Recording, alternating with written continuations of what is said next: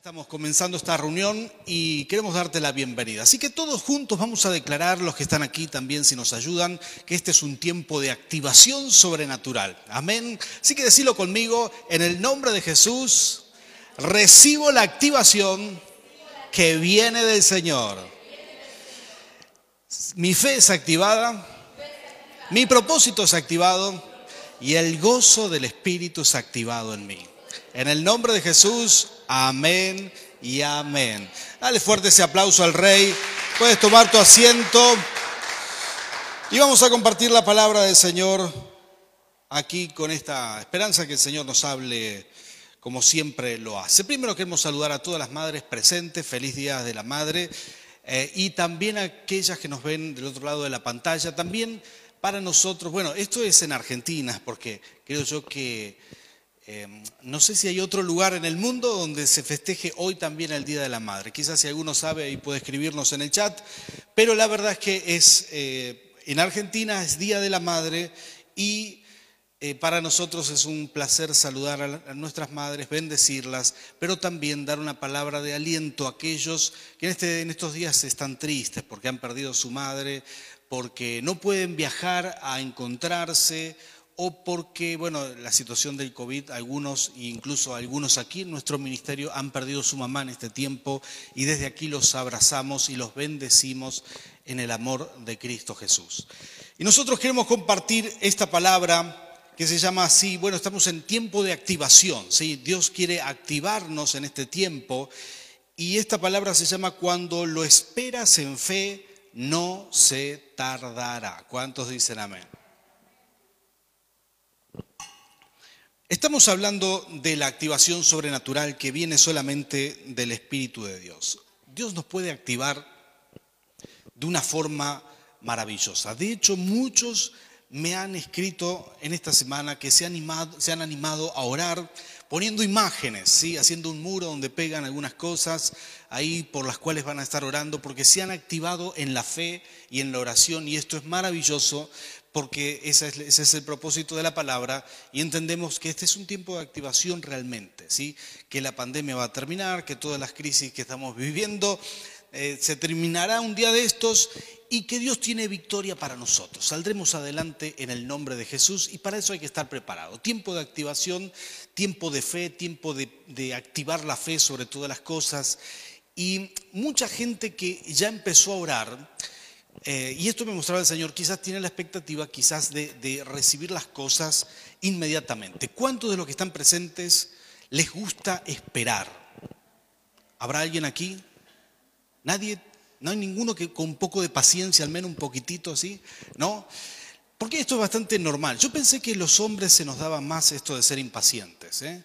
Sí, este, el otro día estaba saliendo de un restaurante tiene una, puerta corrediza, pero es tan lenta la puerta corrediza.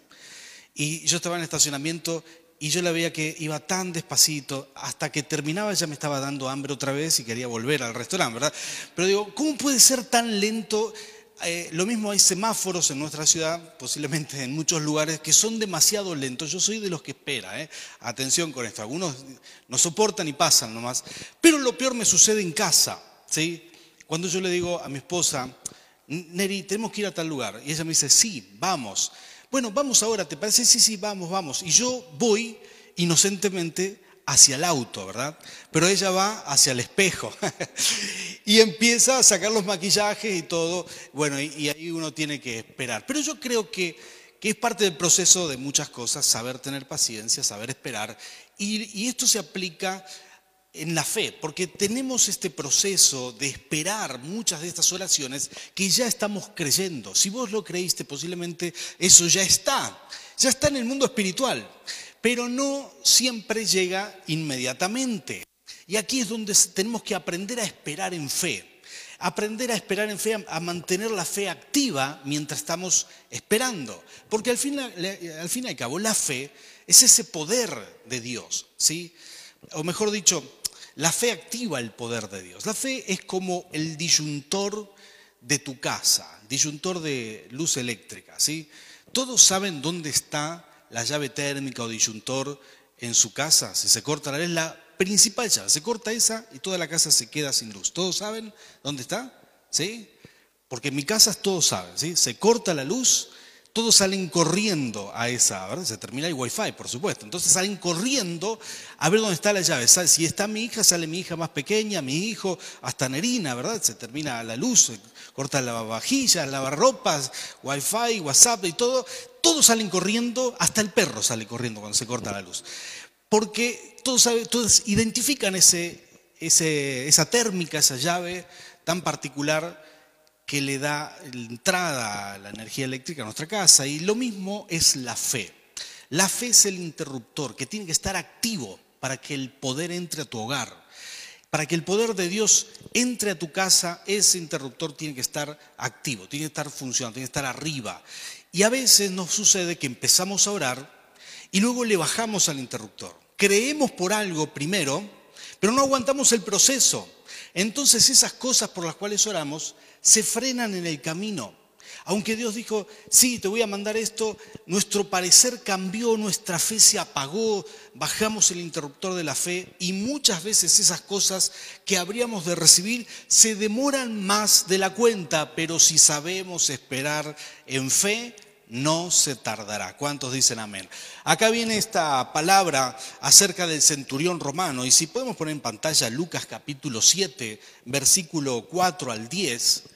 Dice así la palabra del Señor. Este es un centurión. Saben que en la Biblia hay muchos centuriones que se convirtieron, que tuvieron fe, eh, que mostraron una gran apertura al reino de Dios. Y es impresionante esto. Hay muchos centuriones en, en las escrituras que han creído en el Señor. Pero este es muy particular, porque demuestra tener más fe que nadie en todo el pueblo de Israel.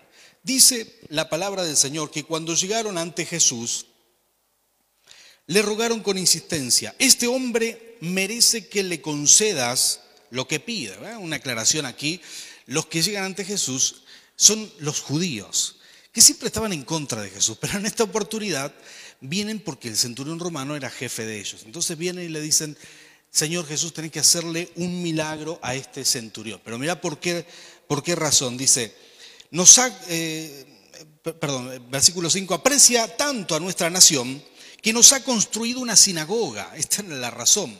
Este centurión romano había sido tan generoso que construyó una sinagoga, que era lo más parecido a una iglesia en aquel tiempo. Y dice, así que Jesús fue con ellos, no estaba lejos de la casa cuando el centurión eh, mandó unos amigos a decirle, Señor, no te tomes tanta molestia, pues no merezco que entres bajo mi techo. Por eso ni siquiera me atreví a presentarme ante ti. Pero con una sola palabra que digas, quedará sano mi siervo. Yo mismo obedezco órdenes superiores y además tengo soldados bajo mi autoridad. Le digo a uno, ve y va, y al otro, ven y viene. Le digo a mi siervo, haz esto, y lo hace. Al oír Jesús, se asombró de él y volviéndose a la multitud que le seguía, contestó, les digo que ni siquiera en Israel he encontrado una fe tan grande. Al regresar a casa, los enviados encontraron sano al siervo. Claro que Jesús estaba maravillado. Si este hombre había podido ver lo que nadie en todo Israel había podido eh, vislumbrar, qué era el reino invisible y cómo funciona. Y él lo había aprendido desde su propia experiencia, porque los centuriones romanos eran gente en autoridad.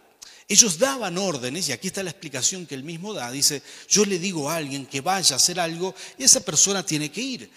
Y eh, bueno, centurión romano en aquel tiempo mandaba un grupo de soldados a hacer tal tarea, a traer tal persona. Quizás esta orden implicaba que tenían que viajar, que tenían que comprar cosas, que tenían que, que eh, trasladar personas. Y al cabo de un tiempo llegaba el reporte y le decían, jefe, aquí está, lo hemos hecho. Entonces él sabía el poder de una orden. ¿sí? Ellos tenían un sello muchos de ellos la tenían en el anillo y sellaban una orden que emitía y esa orden simplemente iba a funcionar, iba a cumplir un proceso por el cual eh, tarde o temprano iba a llegar el resultado de aquello que este centurión estaba, estaba pidiendo. Entonces, con con mucha fe y comparando el sistema del imperio romano que funcionaba muy bien en ese tiempo. Comparando ese sistema, él dice, ¿cuánto más grande será el reino de Dios? Si el reino romano es así, me imagino el reino de Dios, un hombre de fe. Dice, Jesús, vos sos el jefe, solamente das la orden, algo va a pasar, habrá ángeles que vendrán, que echarán la fiebre de mi siervo, que harán lo que tengan que hacer, hará un proceso y eso se va a cumplir. Este hombre demostró tanta fe y a Jesús le agradó, porque él pudo ver, miren, esto si lo traemos a nuestros días, es, como un gerente que emite una orden de compra de algo para la empresa en la que trabaja. El hombre está en autoridad. Entonces emite la orden de compra, esto llega quizás a la gerencia de compra, está el gerente de compra o el encargado de compra, tiene que salir a buscar presupuesto, a cumplir la orden, eh, a emitir los cheques, a recepcionar, bueno, a gestionar el envío, a recepcionar los productos y al cabo de un proceso le dicen al gerente, aquí está, lo que usted pidió ya está cumplido. De alguna manera, esto es fabuloso, ¿verdad? Es todo un proceso que funciona en una organización humana y este centurión está diciendo, mucho más va a funcionar en el reino de Dios. Él puede ver algo que Jesús aplaude, él dice, él puede ver los procesos que, que hay en el mundo invisible cuando uno empieza a orar. Vos empezaste a orar, pusiste una imagen, dijiste, Señor, yo te clamo por esto, te clamo por mi casa, te clamo, te clamo por, por la paz que necesito, te clamo por mi economía, te clamo por mi, por mi negocio. Y desde que empezaste a orar, eso comienza un proceso espiritual. Hace unos días, de hecho, esto fue, creo que fue ayer o antes de ayer, una madre nos envió, una maestra de, escuela de niños de nuestra iglesia nos envió la foto de un pequeñín que recibió una bicicleta. Dice que desde agosto estaba orando por una bicicleta. Había cumplido años, cumplió cuatro años, atención con esto, ¿eh? y trabaja en una finca, los padres trabajan en una finca, sus padres no tenían los recursos para comprarle la bicicleta, eres el hermanito número cinco, por lo que entiendo, y mm, empezó a orar desde agosto. Cumplió los años, plena pandemia, crisis financiera. Quizás alguien diría, bueno, este, no, no tenés chance ni, ni orando, pero este niño tenía fe, ¿sí? como los que se congregan en Jesucristo plenitud de vida. Amén. Empezó a orar y dijo, le creo al Señor, chiquitito, cuatro añitos. Mientras él empezó a orar, otra familia de nuestra iglesia fue a visitar a su ahijado y vio que su bicicletita ya le quedaba pequeña. Entonces fue a comprar otra más grande, se la regaló a su ahijado y su ahijado le dijo, bueno, pero ¿qué hago con esta? Bueno, me la llevo y la regalo a alguien en la iglesia. Y la trajo, pero antes de traerla la mandó a arreglar, a poner todos los accesorios nuevos, la dejaron impecable, la trajeron a la iglesia. En la iglesia preguntaron, eh, habrá algún niño y entre los maestros dijeron, sí, hay tal niño, tal persona, sí. La cuestión es que llegó al cabo de algunos meses a la casa de este pequeñito y nos llegó la foto de vuelta, una cara de sonrisa, manito en la cintura, como diciendo, así funciona la oración, tomen, tomen nota muchachos, ¿sí? Y y yo digo, wow, impresionante, tiene cuatro años y comenzó a orar y no paró de orar todos estos meses y recibió su bicicleta. ¿Cómo un niño lo puede entender? Y a veces nosotros no lo entendemos. En plena oración empezamos a orar por algo, luego nos desanimamos, dejamos de orar.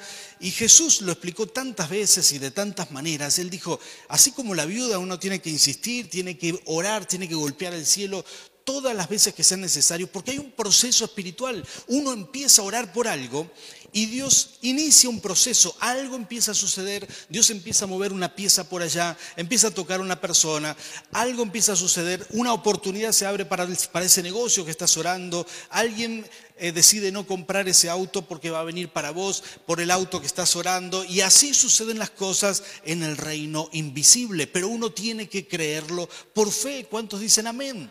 De esto se trata. Este centurión lo podía ver, él le dijo, vos das la orden y esto va a caminar, va a, hacer un recorrido y tarde o temprano mi siervo será sano. Y Jesús se sorprendió, él dijo, nadie tiene tanta fe como este en Israel. Me encanta esta palabra. Ahora, voy a decirte algunas cosas respecto a esto para poder esperar en fe, porque no todo el mundo puede esperar esos procesos desde que comienza a orar hasta que logra tener el resultado. Número uno, esperar en fe es incubar un milagro. Escuché al pastor Chong Cho hablar acerca de esto y me gustó mucho lo que él dijo. Él dijo que, que mm, cuando uno empieza a creer por algo, está incubando algo en su espíritu, está, está gestando algo. A este proceso que nosotros le hemos hablado, este proceso espiritual que, que el centurión le muestra a Jesús, el pastor Chong Cho va a decirle incubar. Y me gusta esa, esa expresión, esa forma de decirlo. Es como que en el reino invisible, en el mundo espiritual, desde que empezaste a orar, desde que empezaste a activar la fe, algo empieza a gestarse, algo empieza a crecer, porque vos tuviste fe por eso. Entonces todo ese proceso empieza a funcionar. Em, escuché de unos productores de papas, ¿sí? siembran papas y cosechan papas. Es muy curioso la, siembra de la papa, ¿no? Porque se necesita mucha agua, pero por mucho tiempo uno no ve nada, ¿sí?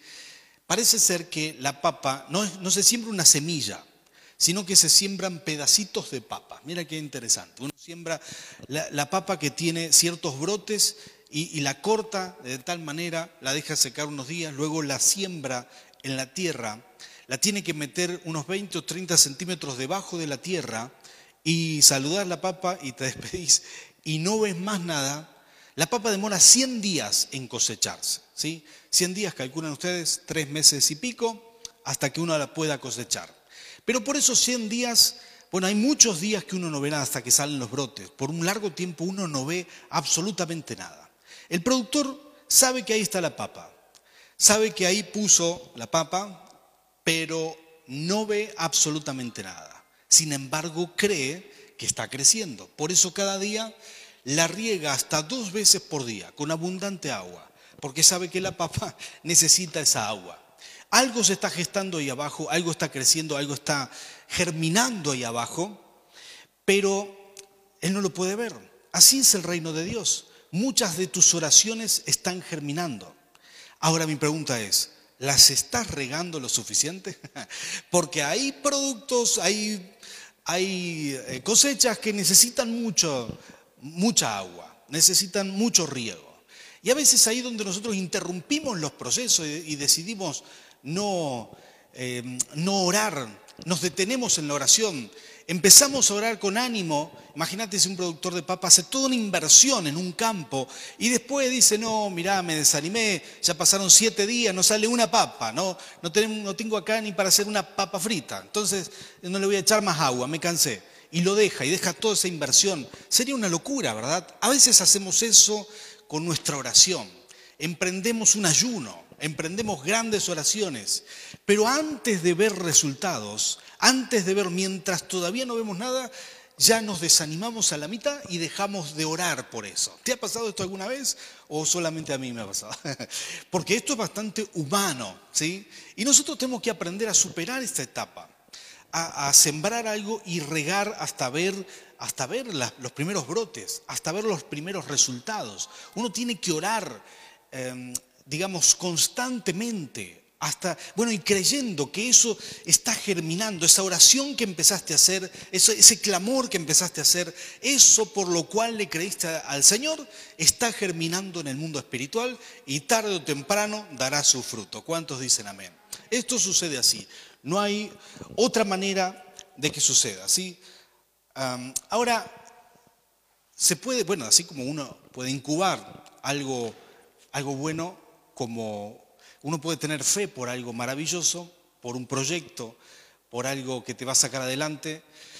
Hay personas que están incubando malos pensamientos. Hay gente que dice, no, yo no sé si voy a salir de esto, yo no sé si, si saldré adelante de esta crisis, no sé qué va a pasar con nuestro país, no sé qué va a pasar con esta pandemia, cómo va a quedar el mundo. Y todos esos temores, todos esos pensamientos negativos, quizás esas angustias, esas tristezas, a veces esos sentimientos de rechazo, uno los puede incubar. ¿sí? Y así funcionó el coronavirus. También se usa la palabra incubar para el famoso virus. ¿sí? Porque, bueno, tiene un proceso, la incubación en un virus es desde que uno se contagia hasta que aparecen los primeros síntomas. Una gripe normal son dos días, pero lo, terrible de este virus es que son 14 días para el coronavirus. Entonces uno está incubando eso, bueno, seis días de promedio, pero hasta 14 días uno puede incubar. Entonces, ¿qué es lo que sucede? ¿Tenés algún síntoma o sospechás que tuviste contacto con alguien? Te tenés que guardar por 14 días. Yo ya pasé por esa situación. Y, después de 14 días, claro, dejaste de incubar, el, virus ya está activo, ya estás enfermo de esto y afecta a tu cuerpo, ¿no? Y eh, a veces incubamos pensamientos negativos, nos terminan matando, después de un tiempo nos terminan destruyendo. Son esos pensamientos de rechazos, son esos pensamientos de yo no sirvo, yo no voy a poder, no sé si voy a salir adelante, no sé si mi matrimonio tiene futuro. Y cuando uno le permite eh, a esos pensamientos generar, de alguna manera, eh, generar esa enfermedad en tu forma de pensar, te termina destruyendo.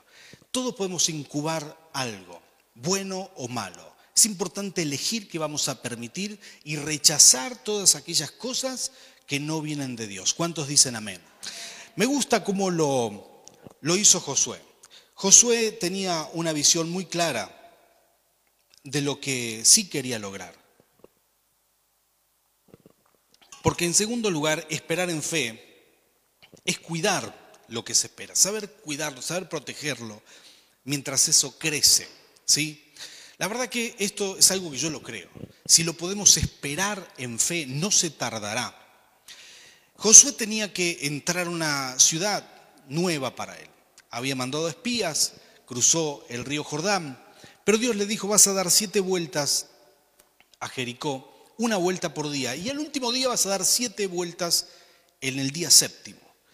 Y Josué tenía una visión clara de su conquista. Dice la palabra del Señor, quiero leerte esto, está en Hebreos 11:30, dice Hebreos que por la fe, por la fe, diga conmigo, por la fe, por la fe cayeron las murallas de Jericó después de haber marchado el pueblo siete días a su alrededor. Por la fe cayeron. No solamente fue el poder de Dios, sino que el poder de Dios se activó por la fe que ellos tenían. Todo ese pueblo, Josué y todos los soldados, pudieron sostener la fe, todo el proceso. El proceso, la incubación de esa victoria, demoró siete días.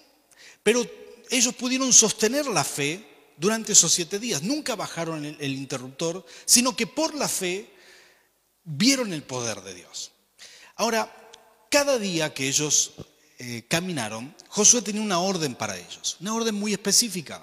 Y esto está aquí en Josué capítulo 6, versículo 10, voy a leértelo rápido, dice, al resto del pueblo, en cambio, Josué le ordenó marcha en silencio sin decir palabra alguna, ni gritar hasta el día en que les diera la orden de gritar a voz en cuello. Quiero que prestes atención a estos detalles. Josué tenía una visión clara, él tenía una imagen de la victoria, pero no sabía cómo iba a ser. No dice la Biblia en ningún lado que Josué tuviera certeza de que las murallas iban a caer, pero sí de que iba a conquistar ese territorio. Él sabía que iba a conquistarlo. Creo yo que él se sorprendió en gran manera cuando vio que las murallas empezaron a, temblar y se, se derrumbaron. Fue algo sorprendente aún para él y se animaron mucho en fe. Creo que esto fue, fue grandioso y ahí el pueblo empieza a gritar, pero antes de eso, antes de eso no podían decir una palabra. Josué tenía esa imagen en claros, tenía esa visión, tenía esa imagen, pero él cuidó ese proceso, esa, incubación, esa gestación de una victoria, de un milagro de victoria que vos también podés tener en tu vida. Toda esa, incubación, toda esa incubación, él la cuidó y la protegió con una orden para todos los soldados que iban con él. La orden era clara, no digan una sola palabra, tienen que ir en silencio. Porque si hay algo que Josué sabía, es que si todos empezaban a caminar alrededor y si alguno empezaba a dudar y a decirle al otro, che, mirá lo que estamos haciendo, mirá qué locura, mirá, ¿será que esto va a funcionar? Eh, mirá cómo se nos ríen ahí en la muralla, nos sacan fotos, nos postean en el Instagram, que somos ridículos, que esto, que aquello. Y si uno empieza a darle manija, ¿verdad? Porque hay mucha gente que se da manija, ¿no? ¿Conocen a alguien así?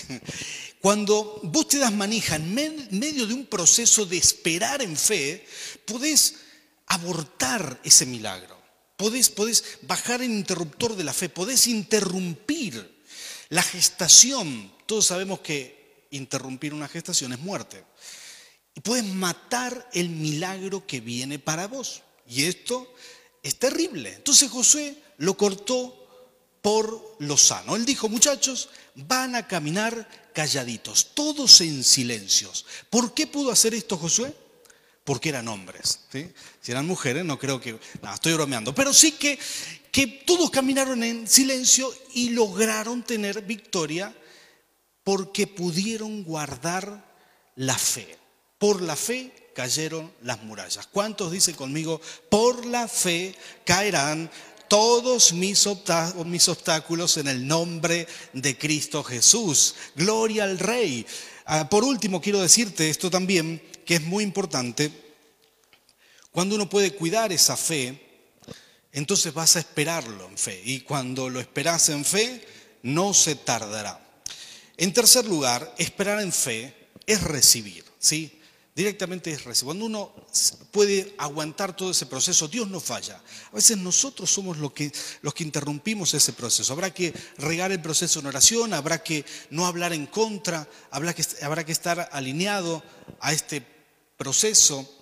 Sin embargo, acá viene el punto interesante. Mucha gente, mucha gente eh, espera con angustia.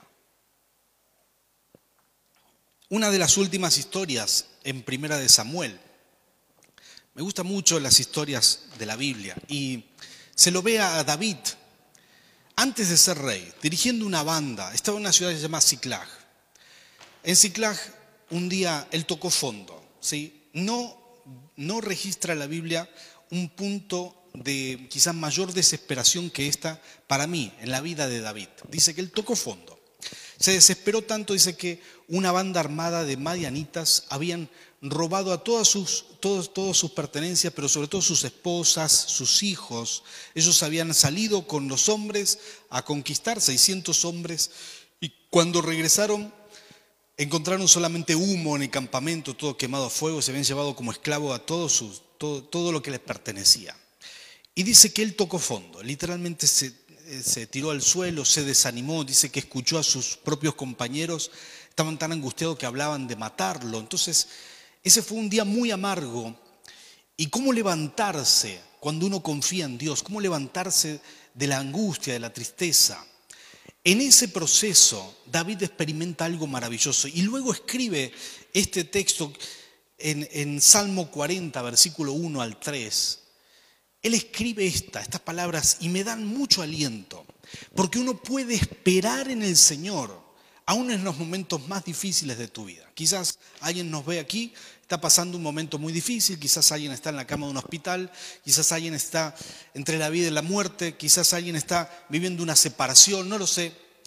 Pero esto dice la palabra del Señor, dice Salmo 40, versículo 1 al 3, pacientemente esperé a Jehová y se inclinó a mí y oyó mi clamor y me hizo sacar del pozo de la desesperación del lodo cenagoso, puso mis pies sobre peña, y enderezó mis pasos. Puso luego en mi boca cántico nuevo, alabanza a nuestro Dios. Verán estos, esto muchos, y temerán, confiarán en Jehová. ¿Cuántos dicen amén? Ese día Dios le dio una gran victoria a David. Pero él puso su confianza, pudo esperar en Dios. Y dice, pacientemente esperé. Por algunos días él salió digamos, detrás de esa banda armada hasta que recuperó sus familias. Imagínate esto, la desesperación, esperar cuando estás desesperado, ¿sí? cuando sabes que no hay tiempo, esperar cuando estás angustiado. Esto es terrible. Pero él dice, pacientemente esperé. Y yo creo que en esto es quizás donde más Dios me habló a mí. Hay gente que está esperando milagros, que comenzó a orar, que dice, Señor, yo te pido. En este tiempo estamos orando por pedidos de oración de todo tipo. Gente, gente de negocio, gente que siempre estuvo muy bien, me dice, pastor, necesito un milagro. Y, y a veces veo a la gente en estado de desesperación. Pero hay una sola forma de ver o de esperar un milagro. Esperar, esperando pacientemente, descansando la ansiedad en el Señor descansando la amargura que te produce la necesidad, descansándola en el Señor. Decirle, Señor, necesito que me renueves, que, que renueves mi fe, que renueves mi paciencia. Pacientemente esperé en el Señor. El Señor no falla. ¿eh? A veces los procesos se demoran más de lo que pensamos. A veces se acortan, a veces como el centurión. Dice que en esa misma hora fue sano. Hay otros que viven etapas que, eh, bueno, David tampoco su proceso fue muy largo, pero esos días habrán sido eternos por la situación que estaba viviendo. Para otros quizás el proceso lleva años, pero cuando uno puede esperar en el Señor, entonces verá resultados para la gloria del Rey de Reyes. ¿Cuántos dicen amén? Ponte de pie, yo quiero orar por ti, porque si lo podés esperar en fe, tu milagro no tardará. Si uno puede esperar en fe, si uno puede sostener la fe, si uno puede aguantar en fe, así como lo hizo este centurión, creyendo que Dios se está moviendo, así como lo hizo este niño de nuestra, de nuestra iglesia, así como lo hicieron muchos, así como un, un productor de papas puede esperar a su cosecha, así como mucha gente sabe esperar. Yo te animo en el nombre de Jesús que puedas esperar en fe cuando uno no interrumpe los procesos divinos, cuando uno le permite a Dios obrar, entonces verás un milagro de parte del Señor. Quizás estás aquí y necesitas un milagro en tu vida, un milagro en tu matrimonio, algo que sabes que es imposible para ti, pero es posible para Dios, es posible para el Señor. Totalmente viable para el poder de Dios. Quizás necesitas un milagro en tus negocios, quizás estás tan apretado financieramente que solo un milagro te puede, te, puede oxigenar, te puede sacar adelante. Bueno, es tiempo de confiar en Dios, de decirle, Señor, espero en ti, voy a esperar en ti, voy a confiar en ti. Hay gente que me dice, pero pastor, ¿hasta cuándo? Pacientemente esperé. No te canses de esperar, renova tu fe, no le bajes el interruptor de la fe mientras estás esperando, no interrumpas los procesos de Dios que tiene un principio y tiene un fin y está pensando en ti. Vamos a orar, vamos a adorarle al Señor, por favor, y vamos a orar. Cerra tus ojos conmigo, Padre Santo, Señor, mira a tus hijos aquí. Señor, queremos clamarte juntos. Espíritu Santo, abre los cielos, queremos clamarte juntos aquí. Señor, que tú renueves nuestras fuerzas, activa nuestra fe. Señor, tiempo de activación. Vamos a sostenernos en fe y aún, Señor, por lo que demoren los milagros que están en camino, Señor, vamos a sostenernos activados en fe para la gloria de tu nombre. Señor, te pedimos, Espíritu Santo, renuévanos, renuévanos, renuévanos. Señor, en el nombre de Jesús, renuévanos, actívanos en fe. Señor, que tu presencia, nuestra vida en este momento, Señor, sobre nosotros, sobre los que estamos aquí, sobre los que están en sus hogares recibiendo esta palabra, Señor, que tú los toques en este mismo momento, se active la fe para orar, para clamar y para esperar en fe, porque el milagro no se tardará, Señor, porque tú estás atento a nuestros oídos atentos, perdón, a nuestras oraciones, tus oídos están atentos a nuestras oraciones y sabemos perfectamente, Señor, es tu voluntad, es tu voluntad manifestarte a tus hijos. Por eso, Rey, esperamos en ti. Confiamos en ti, Señor, en el nombre de Jesús. Confiamos plenamente. Tu presencia viene con poder, Señor. Hoy comenzamos a orar y algunos ya comenzaron, comenzamos a clamar, Señor, por esos negocios, por esa prosperidad, por esa vida abundante que tú prometiste. Señor, hay quienes están orando por su matrimonio, por sus hijos, por la relación eh, entre familia. Señor, hemos comenzado a orar y vamos a sostenernos en fe hasta ver el proceso terminado, hasta ver, Señor, tú enviarás la palabra, tú envías la palabra, algo va a suceder en el reino invisible, algo comenzó a suceder a nuestro favor y tarde o temprano veremos un milagro para la gloria de tu nombre. Gracias Jesús, amén y amén. Gloria al.